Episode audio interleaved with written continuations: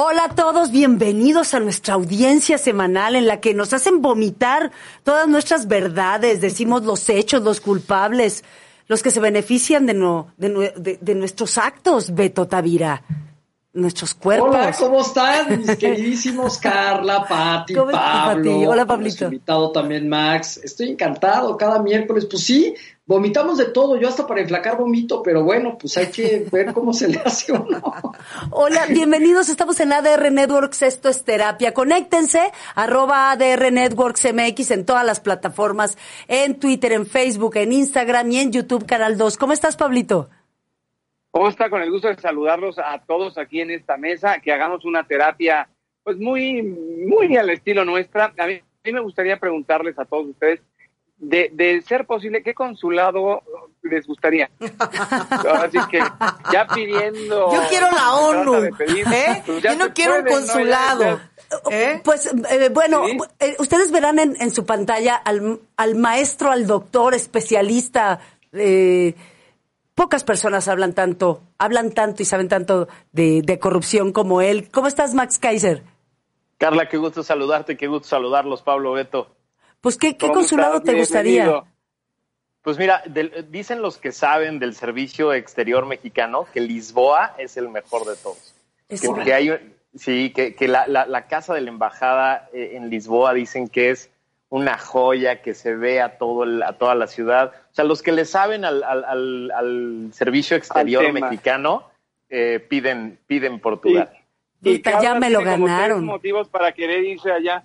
Sí, carajo, estaba a punto de pedir el consulado de Lisboa, Hombre. pero ya, ya que lo pidió el doctor, el doctor Max, pues, no sé, probablemente, miren, el otro día estaba platicando con un amigo de Reuters que me decía a dónde me iría a cubrir un año. Pero es que pasaron, han pasado muchas cosas en el Inter. Eh, Probablemente yo me iría, mm, o sea, antes quería irme a Irán un año, a tratar de comprender cosas en Irán. Probablemente elegiría Beijing. ¿Y tú, Pati? Ay, yo ya hasta Alaska, lo que sea, Siberia. ¿Sí? ¿Para Por qué? Para... No, a mí no, sí no, es no, el no. Reino Unido o, o Italia, lo que, lo que les quede más a la mano. O sea, sí me voy para allá. ¿A ti? Yo, me Sí me con- veo. yo con París me conformo. Ay, sí, pues, qué elegante. ¿Dónde? Es muy guapa esa ciudad. Es Eh, muy guapa. No sé, probablemente me gustaría. me- me- no, creo que estoy segura que elegiría Beijing. Me, Pues me que súper A mí interesante. me, a mí me- Sí, sí, ahorita vale. que mencionaste Irán, me, me, me, Sí. me quedé pensando, porque la verdad es un país que a mí me intriga mucho en muchos aspectos, ¿no?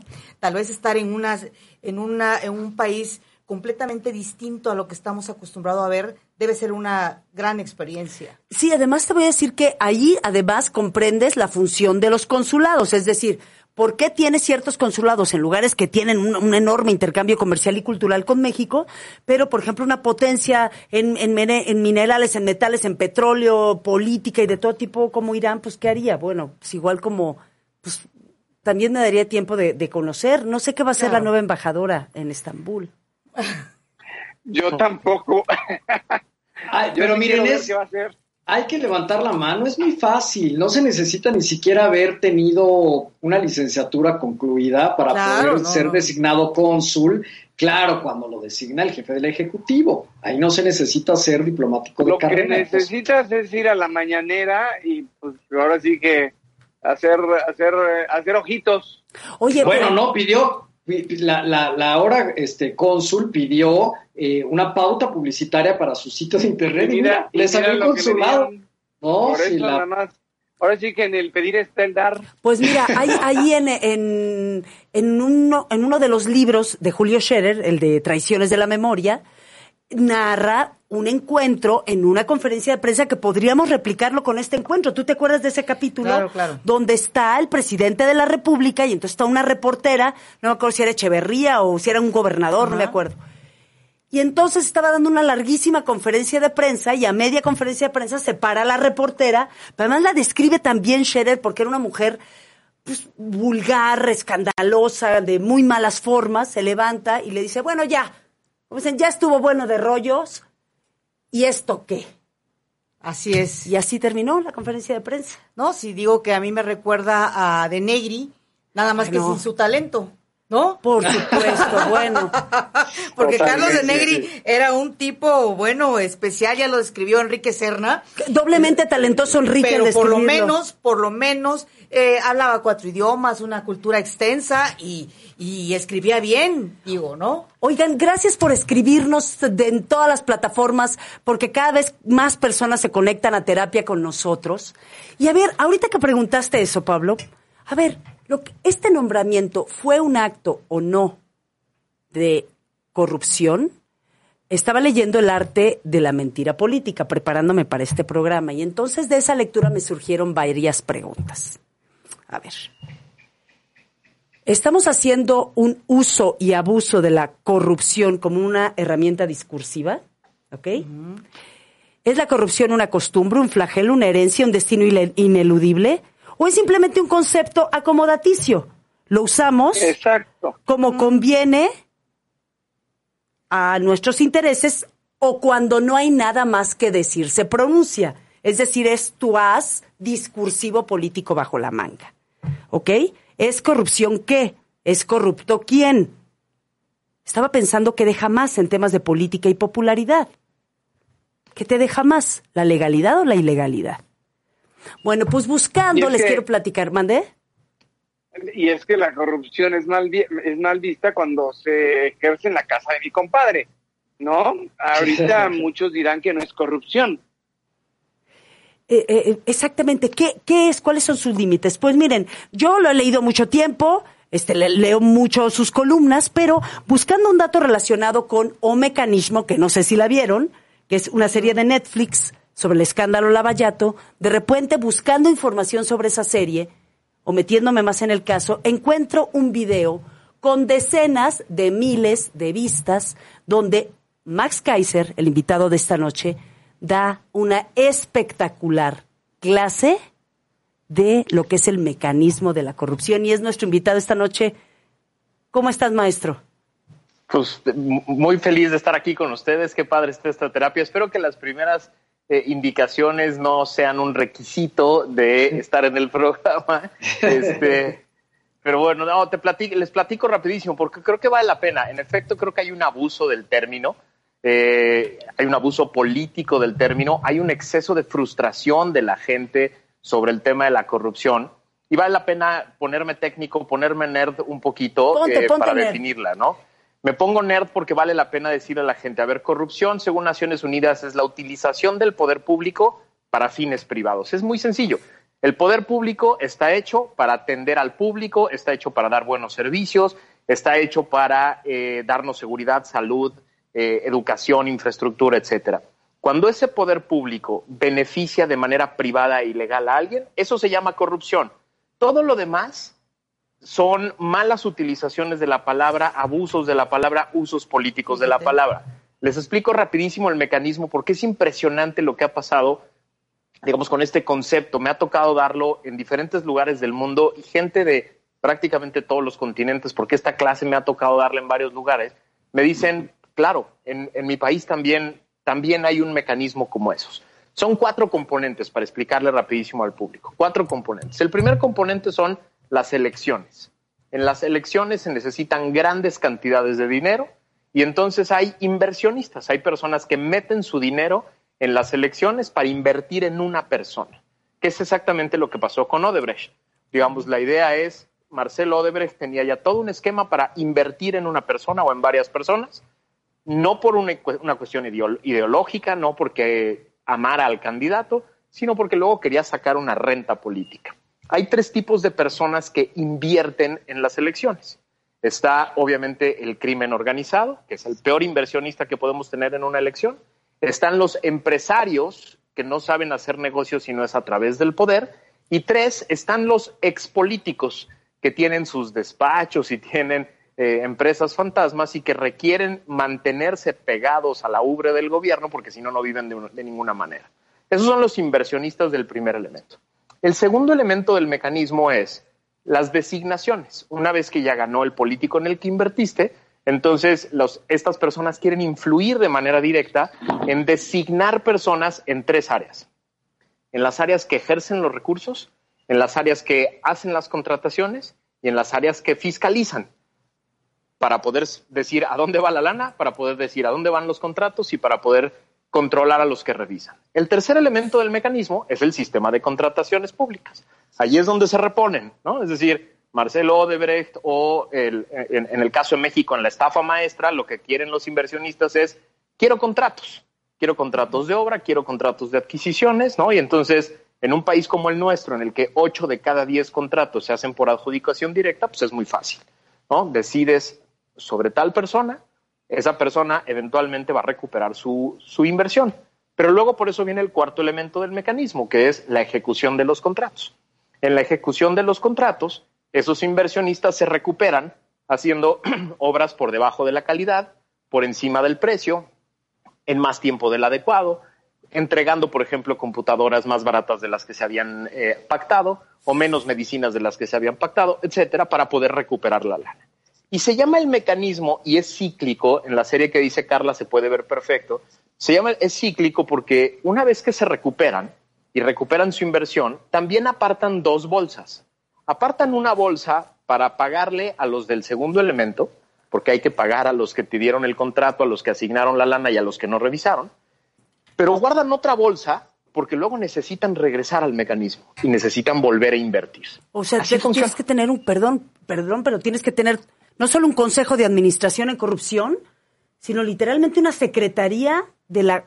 O sea, es como si las empresas tuvieran una secretaría de la corrupción, Max.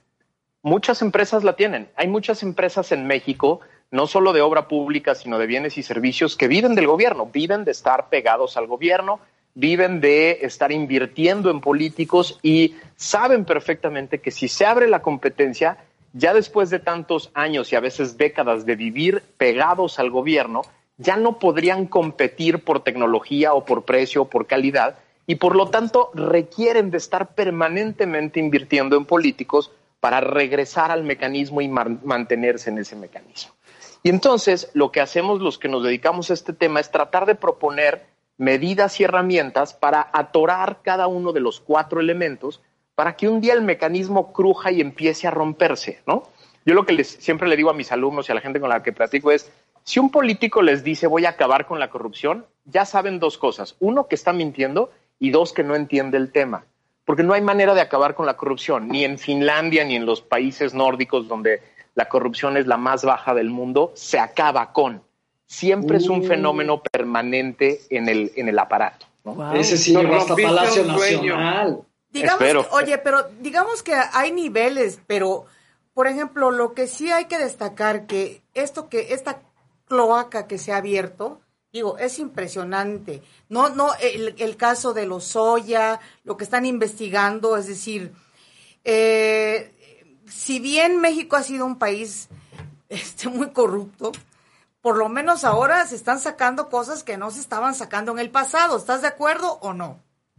Por supuesto. No, te veo, Pati, pero perdón que no te saludé, también te, saludo. Eh, sí, por supuesto. Ahí, mira, estás, acérquenle la cámara. Aquí estoy. Lo, lo, de los soya es literalmente la caja de Pandora. Es decir, México está a punto de entrar en el momento y en, el, en la situación en la que Brasil lleva más o menos 10 años. Estamos a punto de entrar a una implosión. Eh, se engañan a sí mismos los políticos que creen que van a poder controlar qué dice, a quién acusa, quién sí cae, quién Se está abriendo la caja de Pandora. E, el caso Lozoya, el caso Odebrecht, el caso que, estamos a punto de empezar a conocer, así como, como caca que sale por todos lados de una alcantarilla espantosa, eh, es exactamente el mecanismo. Es decir, fueron inversionistas de diferentes tipos que le metieron lana a las elecciones, que luego estuvieron en las designaciones, luego obtuvieron grandes contratos y luego se repusieron para luego volver a invertir. Es eso. El tema es, Pati, que están embarrados todos, ¿eh? Así es. Pero además de una forma, de, una forma, este Max, eh, vulgar, obscena. Es decir, Así es. Eh, eh, por ejemplo, estoy acordándome de este dato que dieron el día de hoy en la audiencia de los Oya. le pagaron a él 10 millones y medio de dólares pero resulta que Odebrecht se benefició con 39 millones de dólares. Pero aparte, espérate, imagínate la iguala. La iguala es de el, o sea, 39 más 10, 49 millones de dólares. Pues 10, imagínate, 25% del recurso de Odebrecht utilizado para sobornar a un solo funcionario, claro, el Eh, director de la petrolera. pero En el caso de Odebrecht Ajá. y en el caso de agronitrogenados, bueno, es verdaderamente una cosa que a mí hasta, no sé, me provoca eh, ansiedad el... ¿Cómo es posible que se haya podido pagar esa cantidad exorbitante de dólares por una empresa que estaba quebrada? Es una verdadera injusticia Ah. para el pueblo mexicano. ¿eh? a ver, cuéntame. Ahora, oye, Ajá, perdón. Sí, Pero sí, yo, yo tengo una pregunta en estos casos de, de corrupción que hay a, a todos los niveles, en todos los sexenios. Por favor. Eh, ¿Dónde queda el dinero? O sea, porque finalmente ya conocemos a los culpables. ¿Quién lo ha devuelto? O sea, Nadie. ya sabemos cuántos se llevan, cuántos se reparten, la bolsa alcanza para todos. Hay justicia para muy pocos, la mayoría no, ni siquiera van a pisar la cárcel. El dinero, Mira, do- do- dos cosas. Me, me encanta la pregunta, pero también déjame contestarle una cosa, Pati, porque hay que, hay que tener muy claro, Pati, que el caso de Lozoya no surge de este gobierno. ¿eh? Es decir, Claro, este, claro. Caso, es- este caso truena desde hace casi tres años. A Emilio lo empiezan a dejar solo, se sale, de, se, se va del país. La fiscalía hace como que investiga, hace como que no. Raúl Cervantes en algún momento dijo, ya lo tengo, y de pronto misteriosamente renunció. Es cierto, que es cierto. Este, entonces, digamos, el caso tiene ya mucho tiempo. Y, y ese es el caso Odebrecht, que según me platican, la oficina donde están los expedientes está vacía. Es un caso en donde no hay nada porque nunca pactó la fiscalía con la fiscalía brasileña y con el Departamento de Justicia norteamericano que le pidieron, te mando todos los expedientes de todo el caso con todas las declaraciones, siempre y cuando le des a los involucrados que declararon bajo sigilo conmigo el beneficio de no ser enjuiciados por la justicia mexicana. Supuestamente la justicia mexicana dijo, no, eso no se va a poder, y por lo tanto no hay nada, es- es- son cajas vacías. Y el caso nitrogenados es una cosa de locos, porque se va a tratar de enjuiciar a una persona por una decisión de un órgano colegiado, del Consejo.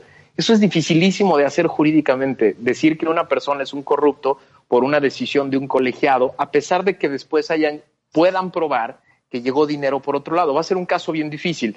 Y contestándole a Pablo, que es interesantísima la pregunta, Pablo, tenemos 20 años de no tener un solo caso, 10 años, vamos a ponerlo así, de no tener un solo caso en donde recuperamos el dinero. Sí, Lo único que sucede son escándalos, son escándalos, porque ni se alcanza la justicia ni se devuelve el dinero.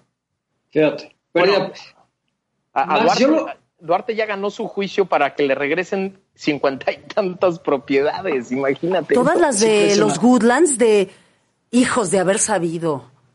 Este, Oye, Max, yo lo que te quiero preguntar es lo siguiente: ¿por qué en una dinastía como los Lozoya, donde tienen ya el savoir-faire, de este que tú hablas del círculo vicioso, de alguna manera muy dominado a través de al menos dos generaciones? Estamos hablando que el abuelo de Emilio Lozoya, don Jesús Lozoya Solís, pues fue gobernador de Chihuahua. Luego el papá de Lozoya, que es Emilio José Lozoya Talman, fue director del ISTE y luego fue secretario de Energía en el sexenio de Carlos Salinas de Gortari. Así ¿Cómo es. pasas tú a calcular, Max, que Emilio Lozoya Austin haga los, de, lo- la- los depósitos o pida que se hagan los depósitos de estos sobornos o presuntos sobornos, ¿verdad? Porque todavía es presunto culpable, que se los hagan a su familia directa, como es el caso de su mamá. O sea, es buena- qué yo no alcanzo pregunta. a calcular cómo atoras a los miembros directos de tu familia nuclear en estos actos de corrupción. Gran pregunta, Beto, porque creo que lo- a todo mundo se le olvida que a principios del mi reinato de Atlacomulco, la soberbia era como la que se vive hoy en este gobierno, ¿no? Y, y la, y la idea, creo yo, es que la gente del gobierno de Peña Nieto pensó que se iban a quedar 20 años. Exactamente. O sea, yo, yo creo que tenían tan claro, o sea, ellos pensaban que después de las reformas y el Saving México y somos los, eh, eh, el nuevo PRI y controlamos todo el aparato, yo creo que pensaron que se iban a quedar eh, los próximos 20 años, como habían hecho nombramientos en las fiscalías, en las auditorías, en la Secretaría de la Función Pública, en las diferentes contralorías, dijeron aquí no va a pasar nada. Y entonces, como bien apuntas, dejaron de cuidarse como lo hacían los anteriores. ¿Por qué no hay priistas de la vieja guardia en la cárcel? Porque esas personas, y contesto la pregunta, eh, acabo de contestar la pregunta de, de- de Pablo, porque esas personas mandaban su lana a cuentas offshore, a eh, inversiones de fondos extranjeros a propiedades inmuebles en otros países del mundo, ¿no? Paraísos este, fiscales. Paraísos fiscales donde no se veía, ¿no? Entonces, eran muy cuidadosos y nunca gastaban el dinero de manera eh, burda y grosera, ¿no? Es decir, iban, iban jalando poco a poco, vivían muy bien, etcétera, pero, pero no, no, no de esta manera vulgar. Y estos desplantes de Emilio de volar en el helicóptero de la compañía para burlar el tráfico de su casa al, al, edificio de Pemex, o esto de cobrar eh, varios, varias decenas de, miles de dólares por media hora de reunión con él.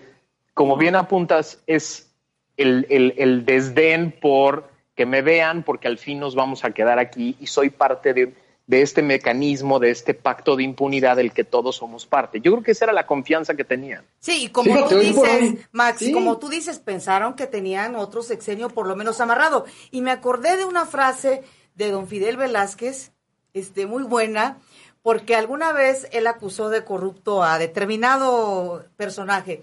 Entonces el periodista le preguntó, oiga, don Fidel, usted dice que Perengano es un corrupto, ¿dónde están las pruebas? Dice, lo estoy acusando de corrupto, no de pendejo, ¿no? Digo, estoy hablando, perdón que lo diga, pero así lo dijo. Y sí, lo que tú dices, en, esta situación fue una cosa burda de escándalo y de, y de vulgaridad. Oye, pero espérense, antes de, de hacer la, la, siguiente pregunta, quería contarles, ah, bueno, ahorita vamos a una pausa, pero antes de irnos a la pausa les quiero contar algo. No fue en el mi reinato de Atlacomulco, sino, pues en el reinado de Atlacomulco, yo creo, pues todavía cuando los del Mazo y los Han tenían todavía una influencia muy grande, yo creo que a ti y a mí nos tocó cubrir esa cumbre, una cumbre presidencial, y a mí me tocó seguir a Fidel Castro. Y entonces, pues yo dije, pues yo lo sigo hasta donde, hasta, donde, haya que seguirlo y hasta donde se deje. Entonces ya me andaba... hasta, allá, chico. Este, y, y no sola, mi hermano. Y entonces, este, pues ya de repente ya se acabó, este, ya se acabó las reuniones, ya se fue a una reunión a, creo que a Los Pinos, salió y pues enfiló el carro y yo lo seguí por toda la carretera. Y mm. llegamos con Fidel Castro a Atlacomulco. Y entonces fue una escena como, como de dantesca política, ¿sabes? Como, ¿qué hace este hombre aquí? Es decir, todo lo que no es contrario a lo que hay. De, tener una, vida austera. Ay, por favor, hay que ver el documental de Gabo, ah, el último Netflix, donde dicen que ya, ya, ya en corto, en corto, así ah, solo para Castro disfrutaba de, del caviar y de los yates. Claro, pues es que llevaba entre Sí, así es la vida, hombre, la condición ya humana. En las anécdotas, yo te voy a decir una cosa, con diplomáticos aquí en la embajada cubana, yo he hablado en corto, Ferragamo y para arriba.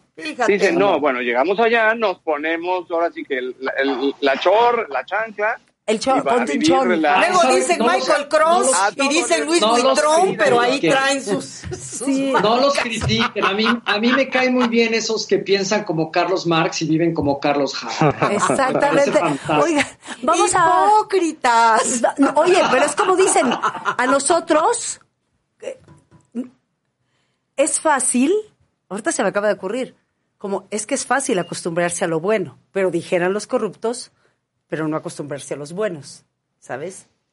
E, eso es lo que les cuesta. Vamos a una pausa y volvemos porque tenemos un invitado de lujo, es Max Kaiser, somos Pablo Reina, Beto Tavira, Pati Betaza, estamos en terapia.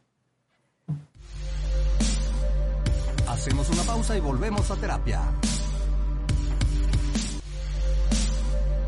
Estamos de vuelta en terapia. Estamos en terapia, gracias por conectarse con nosotros. Les recuerdo que pueden escribirnos, pueden conectarse, pueden preguntarnos cualquier cosa de lo que crean que es la corrupción o quieran saber sobre corrupción y darnos una opinión y quizás su caso más cercano de corrupción y el que más les enoja. ¿Cuál es el que te enoja más, Pati?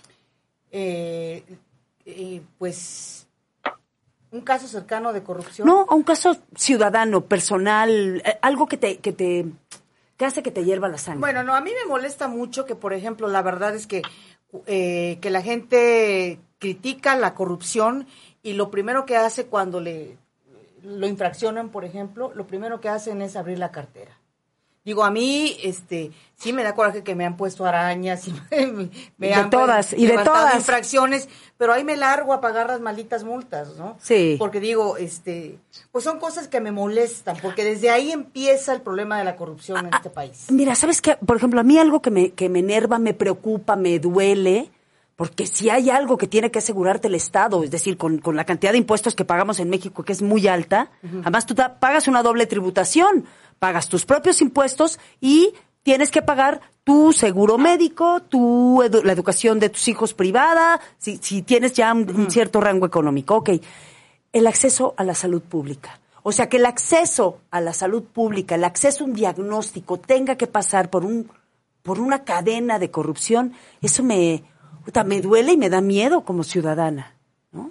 No me ha tocado, ¿eh? Y a ti, no, a ti Beto, ¿A mí qué? ¿Qué qué? Estoy leyendo ¿Dónde los saludos. Me agarraron mis A ver, yo te voy perdón. a decir, yo te voy a decir, hablando de corrupción, Sí. piensa mientras que te molesta la corrupción. A mí me molestan todo, pero te voy a decir dos que me indignan muchísimo.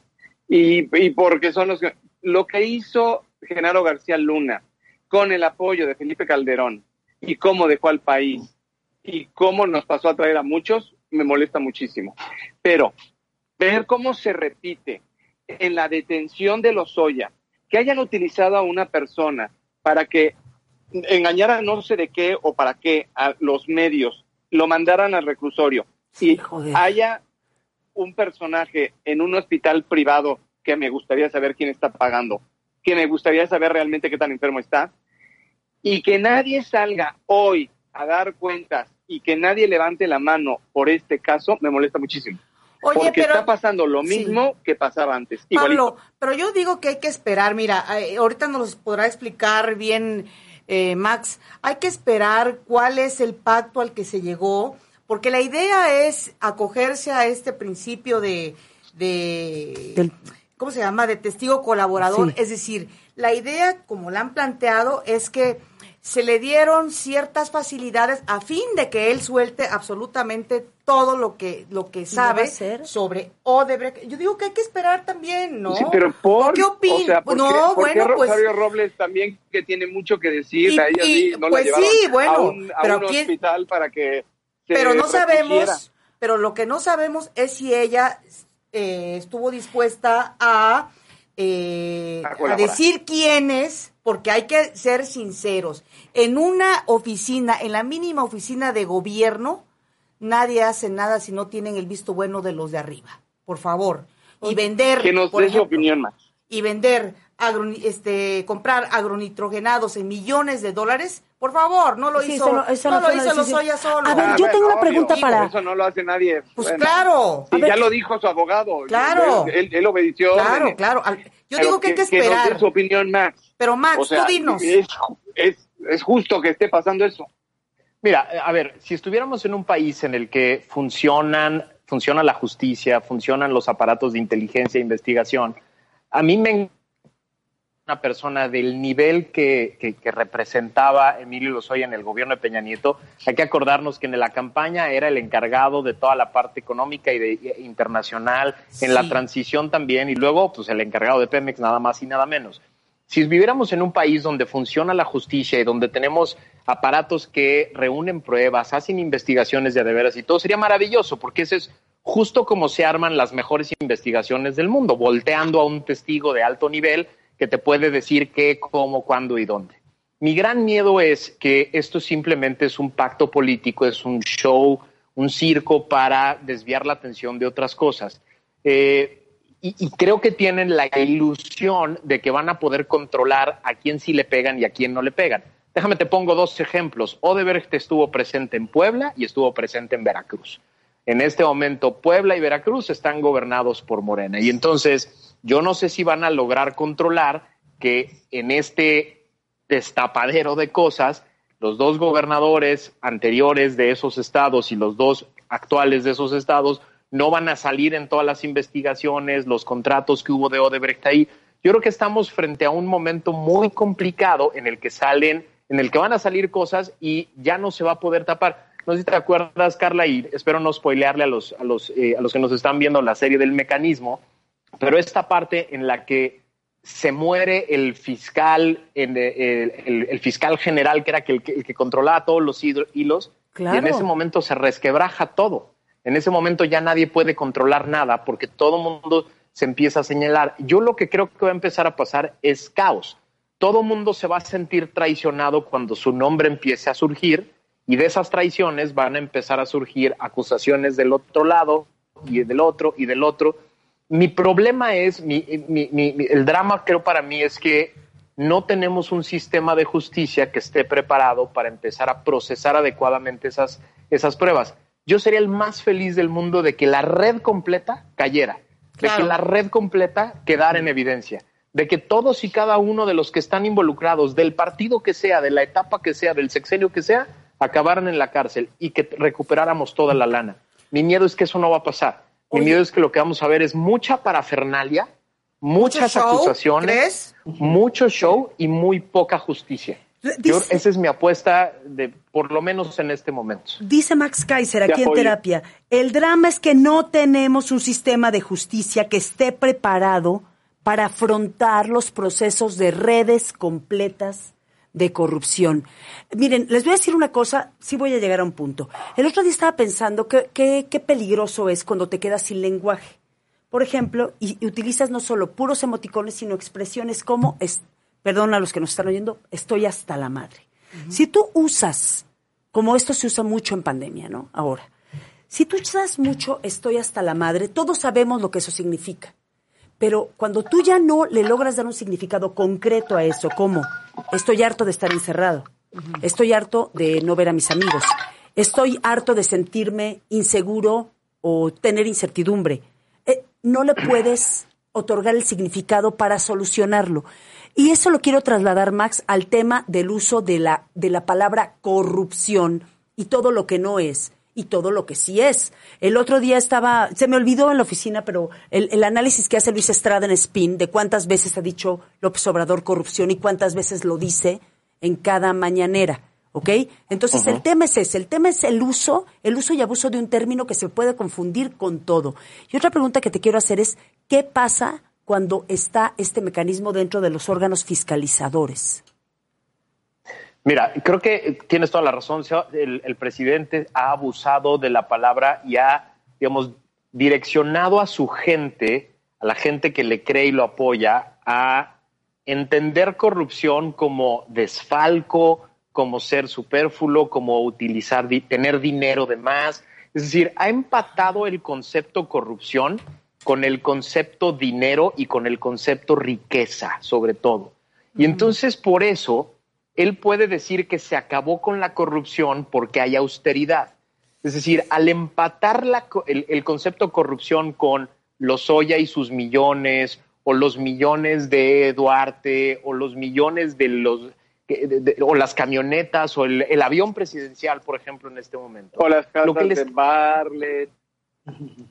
esas, no, esas no les gusta mencionarlas. No, porque además no era su, como dijeran, no era su vieja, ¿no? Así como, como, así como te conocí, te desconozco, aunque llevemos como 40 años viviendo juntos. Perdón. Exacto. Entonces, en lugar de, en lugar de decir corrupción es la utilización del poder público para fines privados, lo que el presidente dice es corrupción es igual a riqueza. Y, por lo tanto, eh, todos los que tienen de más son corruptos. Por lo tanto, si yo en mi gobierno ya no permito la riqueza, ya se acabó la corrupción. Y entonces ha confundido con ese concepto a todo mundo. Y por eso no hay lucha contra la corrupción. Y esto es lo más peligroso, lo que, peligroso que le puede pasar a un gobierno. Es decir, cuando las personas que están en todo este aparato entienden que el presidente no va a enjuiciar casos de corrupción y los diferentes tipos que tienen, mientras le seas leal al proyecto y mientras no parezca que tienes de más, el mensaje entonces a todo el aparato es, pues se vale que todo mundo haga lo que quiera y lo que, lo, que pueda hacer. Y esto es gravísimo. Pero sumado a la pregunta de Carla, que es, ¿y qué pasa cuando además el mecanismo ya, ya impactó a los, a los órganos de fiscalización? Creo que los impactó de dos maneras. La primera manera es esta la Secretaría de la Función Pública, el fiscal eh, general, la fiscal anticorrupción, se entienden más como protectores del proyecto político que, que como fiscalizadores del gobierno. Y esto es peligrosísimo. Eh, eh, ¿no? Eh, claro, yo soy justo, yo soy justo porque estoy en este gobierno, soy eficiente contra la corrupción porque estoy en este proyecto político, no porque efectivamente hay un proyecto, ¿no? ¿Y, y, dónde los... topa cuando Irma también está entonces metida, fiscaliza, pero bueno, pues también tiene de más y entonces su esposo la defiende entonces, ¿cuál es la línea? Hay funcionarios en el gobierno de Morena que tienen mm, casas en Houston, en Miami, viven muy bien, como Olga Sánchez Cordero, que nadie les está diciendo que sean mal habidos, pero viven bien, y así les gusta vivir, desde hace mucho. O cuando es la primera que sale al día siguiente del escándalo que truena Loret con el tema de Bartlett, es la primera en salir a decir, atacan a Bartlett por un tema de político, porque quieren atacar la reforma energética de la cuarta transformación. Cuando eso sucede, entonces tienes a los mecanismos de fiscalización más como protectores de un proyecto político que como protectores de la legalidad. Y entonces por eso lo que nosotros, o sea, los que tenemos años en esta batalla, y cuando digo años, por lo menos un par de décadas en esta batalla, eh, lo que siempre hemos pedido por eso son órganos autónomos, órganos que tengan funciones claras, concretas, independientes, que se encarguen de hacer la chamba sin importarle de quién se trata, sin ver apellidos, sin ver filias ni fobias, y simplemente reunir documentación, reunir pruebas para sancionar a una persona en concreto. Eso es lo que pedimos, justo para que no dependa de un discurso político. Terapeuta, si les parece bien, voy a leer los comentarios de la gente de las redes porque están enardecidas las redes órale, de órale, sí. Pues es que a ti te gusta el fuego, siempre te ha gustado. sí, y por eso que se encienda. Yo soy fire, absolutamente. Mira, por ejemplo, Olda Acosta dice: hay que ser honestos y amigos del presidente para ocupar cargos. Calito Bell nos manda saludos a todos. Jeremy Yere Gutiérrez Buenas noches, saludo para todos y un fuerte abrazo. Jim, ¿qué dice? Jim Migons, amigos de terapia, viendo lo que sucede que no es nuevo, según ustedes, ¿qué tendría que hacer México? Pues Morena nos está defraudando. PAN en dos oportunidades nos falló. Y el demonio mayor, PRI, está súper quemado. Y solo siendo estúpidos confiaríamos en ellos. El voto por alguno de ellos es recaer en lo mismo. ¿Qué hacer como nación para liberarnos del PUCM, Partidos Unidos contra México? Eh, después eh, nos dice Dulce Lugo, el caso más cercano de corrupción es la injusticia de la cantautora Leticia Servín, quien tras más de dos años sigue peleando porque el padre de su hijo le permita ver al infante. Leti ha acudido a diversas instancias y nadie ha intervenido para que le dejen ver a su hijo, quien por cierto hoy cumple años. Bueno, pues le mandamos una felicitación en medio del drama. Y después dice Jim, ah, pues el mismo, este, Jim Mimigons dice, pues ningún paladín de la justicia hará lo que nos toca hacer a nosotros como nación. Y hasta el momento es lo que arde en las redes. A ver qué sigue. Y la pregunta es efectivamente, Max, ¿qué, ¿qué podemos hacer nosotros como ciudadanos? Mira, creo que llevamos ya por lo menos los ciudadanos que será seis años desde que inició el movimiento anticorrupción desde la sociedad civil, tratando de empujar una agenda que vale la pena. Y la agenda que vale la pena, insisto, no es ser anti alguien, ser, anti, anti gobierno o anti, anti López Obrador. Lo, que, lo que tratamos de hacer desde la sociedad civil desde hace seis años con la ley 3 de 3 que se convirtió en la Ley General de Responsabilidades Administrativas fue crear el Sistema Nacional Anticorrupción y llevarlo a la Constitución.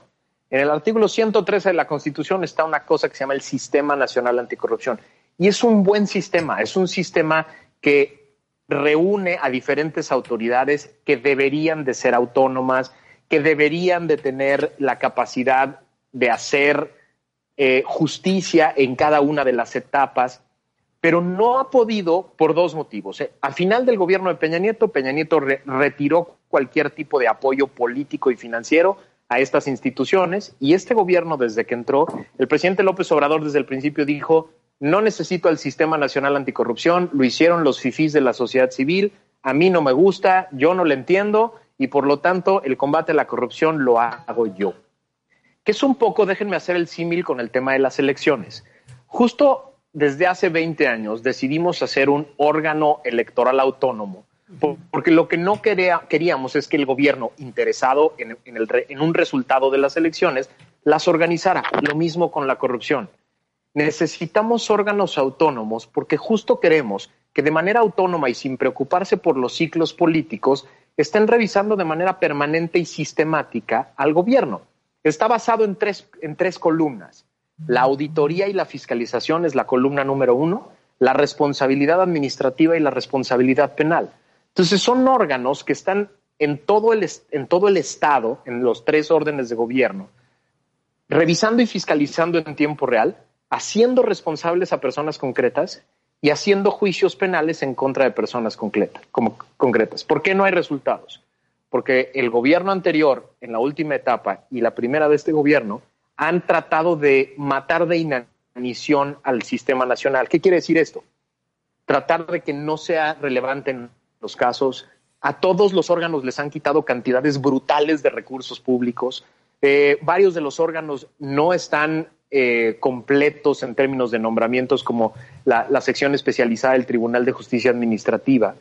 Y los dos órganos más importantes de todo este aparato, que son la Fiscalía General de la República y la Fiscalía Anticorrupción, están ocupadas por personas que se declaran abiertamente protectores del régimen, Entonces, no tenemos un aparato que tenga la capacidad de estar procesando los casos que se van a venir y se van a venir en ola, ¿eh? Es decir, lo que viene es un tsunami de casos que se van a empezar a destapar con, este, con este tema de, los soja y los A ver, vaticínanos algo, o sea, danos, ¿qué, ves venir? Mira, yo lo que veo venir es mucho circo, muchos acusados mediáticamente, muchos, va a haber videos, va a haber audios, va a haber señalamientos, linchamientos mediáticos muy feos, muchos de ellos que nos van a dar mucho gusto porque van a ser muy merecidos, eh, otros de ellos van a ser muy inmerecidos a personas que van a quedar embarradas en el, fuego cruzado. Vamos a ver cómo se van a tratar de esconder señalamientos a personas que hoy son eh, del partido en el poder. Y vamos a ver muchos procesos en contra de muchas personas de segundo nivel que ese es el drama que hemos vivido toda la vida en México. En este país los únicos que caen son los secretarios de finanzas y los oficiales mayores. Es, es la chamba que nadie debería de pedir en este país, porque son los únicos que acaban algún día en el bote un rato, pagando algunos procedimientos en, los, en lo que los gobernadores y, y, los secretarios este, se siguen moviendo como si nada pasara. Y al final, eh, Pablo, lo que vamos a ver son miles de amparos de personas que no van a pisar la cárcel, y los que van a acabar pisando la cárcel son a los que o se les acabó el dinero para defenderse o de plano les cayó el aparato político completo encima para no dejar salir, ¿no? Al estilo Rosario Robles, que cada que gana un procedimiento le avientan uno nuevo y uno más y uno más. Así, así, funciona este, este aparato terrible de justicia, ¿no? Oye, pero entonces, fíjate, dice Max Kaiser, Veremos miles de amparos de personas que no van a pisar la cárcel hasta que se les acabe el recurso y muchos procesos contra funcionarios de segundo nivel. En medio de todo este circo y los fuegos artificiales de los que y estos linchamientos mediáticos, al final, entonces, ¿por qué no? ¿Por qué no podrían ir, por ejemplo, exsecretarios de Estado del pasado del pasado sexenio? Porque el, el mecanismo no lo va a permitir porque, la primero tienen que sustentar todas las acusaciones con, pruebas, que ese es el punto importante de todo esto, Max. Y el mecanismo no lo permite, ¿es eso? Y mira, mi, referencia tampoco nos quieren agarrar, ¿no? O sea, ese es el punto. Sí. Sí, sí, mi, mi referencia inmediata es el caso de la estafa maestra, ¿no? Es decir, Rosario Robles está en la cárcel por una venganza política, porque en la estafa maestra participaron varios secretarios, varios subsecretarios, varios oficiales mayores, pero también participaron bancos, notarios públicos, universidades. universidades. Es decir, la estafa maestra es una red gigantesca, gigantesca de personas que desviaron miles de millones de pesos del país y no hay nadie en la cárcel en este momento pagando una sentencia firme. Ni siquiera acusados acusados hay un chorro, pero de medio nivel para abajo no hay secretarios ni subsecretarios acusados del tema y no hay, como tú bien apuntabas hace ratito, ¿dónde quedó la lana? O sea, porque todo el mundo dice, ah, es que se fue a empresas fantasma. Sí, las empresas fantasma son solo un vehículo. Ah, ah, la lana no desaparece cuando llegan y son más de 10 mil millones de pesos de lo documentado que se desviaron. Entonces, mi, mi referencia mi, mi referencia objetiva es la estafa maestra. Y creo que estamos ante una cosa muy parecida. Lo que va a suceder es que va a haber mucho circo, muchos fuegos artificiales, muchos señalamientos. ¿Qué es lo que el presidente en realidad quiere? Creo yo. Lo que quiere es que haya muchos señalados de los partidos que le son opositores, un poco con lo que, como lo que hizo el PRI en, los dos sexenios del PAN. Lo que hizo el PRI fue muy sencillo. Fue convencer con los hermanos Viriviesca, con eh, los colchones, con algunos casos, lo que le dijeron básicamente a la gente fue, todos somos iguales, no se confundan, todos somos la misma porquería, por lo tanto, regresen conmigo, que yo por lo menos soy eficaz. Un poquito, ¿se acuerdan de esa, esa campaña de yo te tuve, te mantuve y te di, te- que fue horrible de, de- de- del, del PRI? Era eso, era decirnos, yo, miren, yo, yo- yo logré el desarrollo por ti, qué fuerte. Todo me lo debes a mí. Mm, Ajá. me lo debes a mí, entonces ya, ya te diste cuenta que todos somos igual de corruptotes, por lo tanto, regrésame al poder que por lo menos yo soy eficaz, yo por lo menos tomo decisión. Eso fue un, fo- un poco la campaña del PRI y yo creo que un poco el intento en este momento es el mismo, es decir, a ver, ya no se confundan, mejor austeridad, la corrupción es una cosa horrible con la que nunca vamos a acabar y por lo tanto... eh, déjenme enseñarles lo corruptos que son. Entonces va, a salir un día un video, un, un audio se va a filtrar, un- una declaración de Lozoya de yo me acuerdo haberme sentado con el gobernador tal un día y entonces eh, le di una lana. Las pruebas, quién sabe, las transferencias, a lo mejor un día nos van a presentar una transferencia electrónica ahí en algún lugar. Y entonces lo que vamos a tener es mucho circo y no vamos a tener procesos de justicia, no vamos a desarticular a la red completa y lo que sí ha puesto es que la lana de nosotros no la vamos a volver a ver Oye, pero yo, en las yo- arcas yo del sí Estado creo mexicano. que, yo sí, fíjate que sí tengo esa expectativa de que algo se pueda lograr. ¿Por qué? Pues porque hay que recordar también que la principal bandera que ha enarbolado el presidente López Obrador es el combate a la corrupción. Y la verdad que no habíamos tenido un caso como este, como el que se está viviendo con el de Lozoya. Eh, pues ha- habría que esperar y como tú dices, también ver eh, cómo van fundamentando cada una de las acusaciones. Pero yo, yo creo que esto, esto que estamos viviendo es inédito. Sin duda, y déjame, déjame ser optimista contigo en un sentido. La única manera en la que los aparatos nuevos del Sistema Nacional Anticorrupción, los órganos fiscalizadores nuevos se desarrollan es con casos.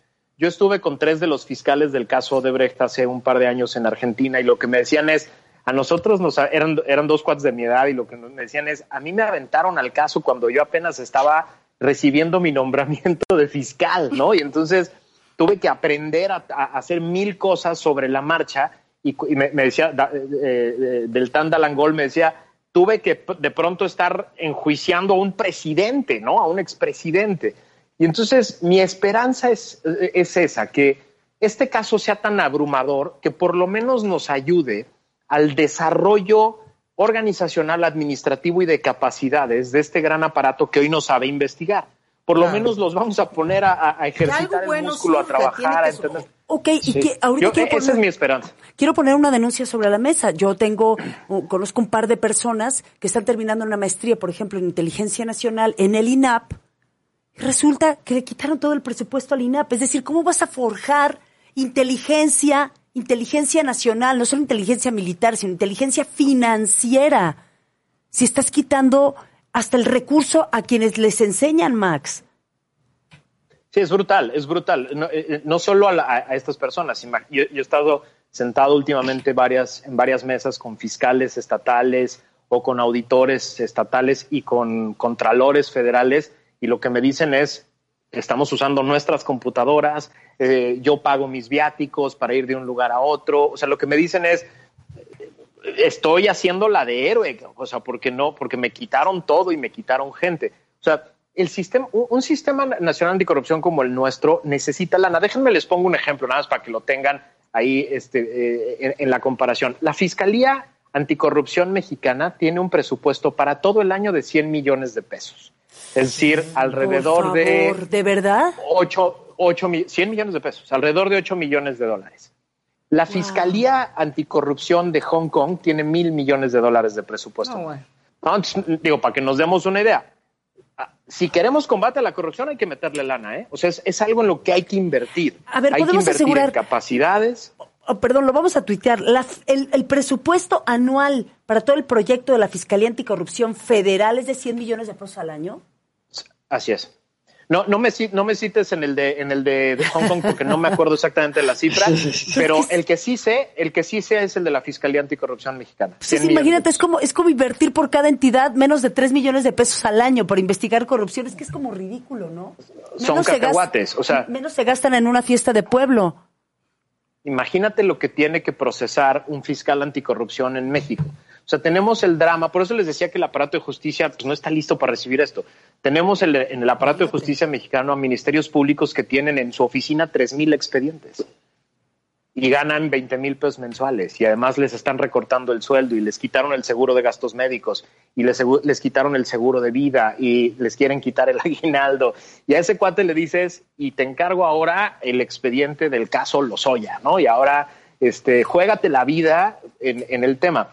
Yo cuando a, a mí me tocó, cuando estuve en función pública, a mí me tocó, me tocaron amenazas de muerte de exdiputados. O sea, yo, yo tuve un diputado en, No, mi- hombre. En, en No, mi oficina amenazándome de muerte. No. Este, y, y, o sea, y diciendo, "Ve, te- te- cuidado con las investigaciones y, y- y cosas muy feas que se viven. O sea, y lo peor que puedes hacer a un aparato de justicia de esta naturaleza es de pronto decirle, bueno, y ahora vas a ganar menos, vas a tener el triple de chamba y más te vale que seas leal con el proyecto político porque si tocas a uno de los nuestros te, te, te- te va a tocar. Eh, eh, eh, la situación es muy compleja para todo, para todo este Sí. aparato. Y sí, y, y- y con, y con esa lana pues no se puede. Oye, pero Yo estoy además- teniendo como un déjà vu porque yo, yo estoy teniendo como un déjà vu porque entonces de pronto estoy viendo el caso de Lozoya y recuerdo aquel caso también de otro exdirector de Pemex, Jorge Díaz Serrano, que fue metido al botiquín de igual manera por eh, un fraude en la compra de dos barcos gaseros y estuvo cinco años preso. O sea, no es la primera vez que tenemos un exdirector No. de Pemex en el reclusorio, toda proporción guardada con el caso Obedrek. Quiero de Sí, no, es una cosa Es que no, es- impresionante, digo, y hay que recordar que en otras Todavía partes no del lo mundo, en la cárcel, ¿eh, Beto? oye, Todavía no, todavía no. pero en, en otras partes del mundo, este caso de Odebrecht llevó a expresidentes a prisión, uno al suicidio, digo, y aquí en México Sí. absolutamente nada, digo, algo tiene que Oye, haber. pero además te voy a decir que, ¿qué tan, eh, ahora que usábamos el uso de la palabra, ya casi nos tenemos que ir, nos tenemos que ir en, en siete, siete u ocho minutos, fíjense, también qué miedo lo que, el, escenario que nos, que nos, que nos planteabas, Max, o sea, linchamientos mediáticos, circo, fuegos artificiales e incluso la prisión, es decir, te vas, te vas, pero al final, ese mecanismo de inteligencia es tan limitado que ni siquiera que resuelve con meter al individuo a la cárcel, eh, un- el desenmarañar la, la cadena y encontrar el dinero, dónde se usó, quién se lo gastó. Entonces al final siempre, siempre nos quedamos cortos, ¿no? Es como, es como una carrera que ni siquiera empieza. Aquí se lo gasta la mamá, se va a comprar una casa Ixtapa, multimillonaria, ya, según la fiscalía, ¿eh? No lo estoy inventando yo. Mira, en México, Alemania. ahorita de lo que decía Pati, eh, a ver, y, y lo que decía Beto creo que tiene toda la razón. Tenemos como 50 años en los que lo típico a nivel federal y en todos los niveles locales, acuérdense de cuál cualquier presidente y cualquier gobernador del que ustedes se acuerden empezaba su sexenio con un gran manotazo en la mesa, con un gran desplante de acción de justicia en contra de alguna persona concreta, en el, eh, de la maestra Gordillo para atrás, ¿no? Este presidente no lo había necesitado porque había iniciado con una gran legitimidad, con una votación muy importante y un cariño de la gente muy importante. Yo creo que de pronto lo necesitó y tuvo que sacar el, digamos, el recurso priista más típico que es pegarle a alguna persona de alto nivel del gobierno anterior. Lo hemos, lo hemos visto durante 50 años en este país a nivel federal y acuérdense del gobernador que ustedes quieran. Cualquier gobernador que llega al poder en este país, lo primero que hace es pegarle a alguien del gobierno anterior, ya sea el exgobernador o un secretario de finanzas o uno de infraestructura o el- una persona. Y entonces esta es una fea muestra de por qué necesitamos un, un- sistema autónomo e independiente que no esté preocupado de los ciclos, de, de- los ciclos políticos, ¿no? Ahora, el, el- el tema también es, es, es importante aclarar que a partir de este momento lo que vamos a tener son procesos autónomos eh, entre sí y el problema de no tener a la red completa es que los que se van a empezar a salir de este tema van a empezar a dejar a muchos colgados de la brocha y al final lo que vamos a tener son tres o cuatro personas que van a acabar a lo mejor en un proceso de un rato, después van a salir y lo que vamos a tener son muchos millones dando la vuelta por todos lados. Oye, Max, pero a mí me gustaría preguntarte, ¿se necesita un órgano autónomo fiscalizador? ¿Cómo, eh, cuál es el, el, primer paso para que esto ocurra cuando a, los mismos corruptos les interesa que sean ellos los que se fiscalicen para ver a quién sí y a quién no y cuándo es por venganza y cuándo... Y el tema, que yo te regreso a lo que digo, la lana nunca pues, revuelve, como sea. O sea, todo el sí. mundo o, o la libra o sí es acusado pero el dinero jamás, jamás regresa. O sea, ¿cuál el sistema, sería el, el primer paso? El, el, sistema ya existe, es, decir, está en la Constitución, está en dos leyes generales, están las reformas a todos los códigos penales, eh, digamos, el sistema ya está, formalmente ya está. Materialmente está a nivel federal y en algunos estados. ¿Qué nos falta? Nos faltan tres cosas. Nos falta dinero, hay que meterle dinero a, a, a, todo ese aparato y eso va a ser muy difícil de convencer a los, a los interesados en que no funcione que lo hagan. Dos, nos faltan capacidades humanas, es decir, tenemos que ayudar a todo ese aparato a ir desarrollando poco a poco las capacidades humanas de auditar, de fiscalizar, de investigar, ¿no? Y de poder llevar casos que acaben en las últimas consecuencias. Y lo tercero que nos falta, y es ahí donde entramos nosotros, es que la ciudadanía nos ocupemos de presionar porque estas cosas, estos aparatos funcionen bien y nos rindan cuentas a nosotros, no al poder político. Creo, creo, que estamos en un muy buen momento para que los ciudadanos empecemos a tomar mucho más en serio el tema del combate a la corrupción, de manera mucho más sistémica, de manera mucho más organizada. Es decir, no quedarnos satisfechos con el escándalo. A mí, a mí me preocupa cuando escucho a alguien decir, bueno, pero por lo menos que esté un ratito en la cárcel. No, porque eso no es suficiente. Que, okay. que queremos que esté 40 años y que, y que regrese todo. Y que, que regrese lo que se robaron, claro. Y que los corruptos que hoy están haciendo cosas vean que finalmente alguien va a pagar 40 años de cárcel, que va a perder todo, que no va a tener ninguna, eh, eh, ninguna de sus propiedades a salvo, que los fondos no van a quedar ni para su familia ni para nadie. O sea, lo que necesitamos es que poco a poco los ciudadanos em, veamos que las cosas sí funcionan, que hay justicia. Castigo necesitamos ejemplar. justicia. Claro. Es que de, déjame, déjame acotar esa parte de ejemplar. Necesitamos justicia, porque si, porque ya vimos que tener a la maestra Gordillo cinco años en la cárcel no nos sirve de nada. Lo que necesitamos sí. es que la red completa caiga se evidencie, claro. veamos cómo la lana fluye de un lado a otro, haya muchos, muchas personas en la cárcel, no uno, ni dos, ni cinco, que haya 100 personas en la cárcel por el caso, como sucedió, sucedió en Brasil, y que a partir de ahí, a partir de la justicia, podamos empezar a reconciliarnos y reconstruirnos como ojalá. sociedad. Oigan, de eh, muy poco nos va a servir una persona. Ojalá. Pero estamos lejos, ¿no? Pero, pero, en el, pero, pero podríamos retomar el camino. Es decir, si la sociedad empieza a exigirle a la clase política que respete la, la, autonomía de los órganos de fiscalización, de responsabilidad y penales, si empezamos como sociedad a exigirle al gobierno ahí, no, así como, así como hace una semana exigimos que no tocaran al INE como sociedad y, e impedimos que Morena echara abajo el proceso de, de, de selección de candidatos, de la misma manera tenemos que exigir que se respete la autonomía de los órganos eh, de vigilancia, de fiscalización y de investigación penal. De la misma manera. Oigan, para que empiece a haber justicia. Antes de irnos, quiero agradecerle a Alejandro Benítez, a Gerardo Sosa, a Paco Javier Torres, a un montón de gente que nos escribe y especialmente a Víctor Trujillo, que está viendo terapia y le mandamos un abrazo. Querido pues Max, Broso. ojalá que en unas semanas. Querido Broso, qué gusto. Ojalá que en unas semanas podamos hablar, semanas o quizá un par de meses, ¿qué les parece? Podamos hablar con Max otra vez sobre esto. Y Me encanta la idea. Eh, sí, lo, quedaron en el tintero muchas dudas. Lo que, lo, o sea, pero quiero, a ver, siembra una duda, para un programa de dentro de unas semanas. Beto. Caso, caso, caso Rosario Robles versus caso Emilio Lozoya. Lo bueno, lo malo y lo feo, ¿no? Hablabas hace un momento sobre, sobre lo merecido y lo inmerecido. Entonces, esa parte me gustaría ahondar. Y a mí, Me encantaría, con mucho gusto. gracias Max. ¿Sabes qué me gustaría sembrar?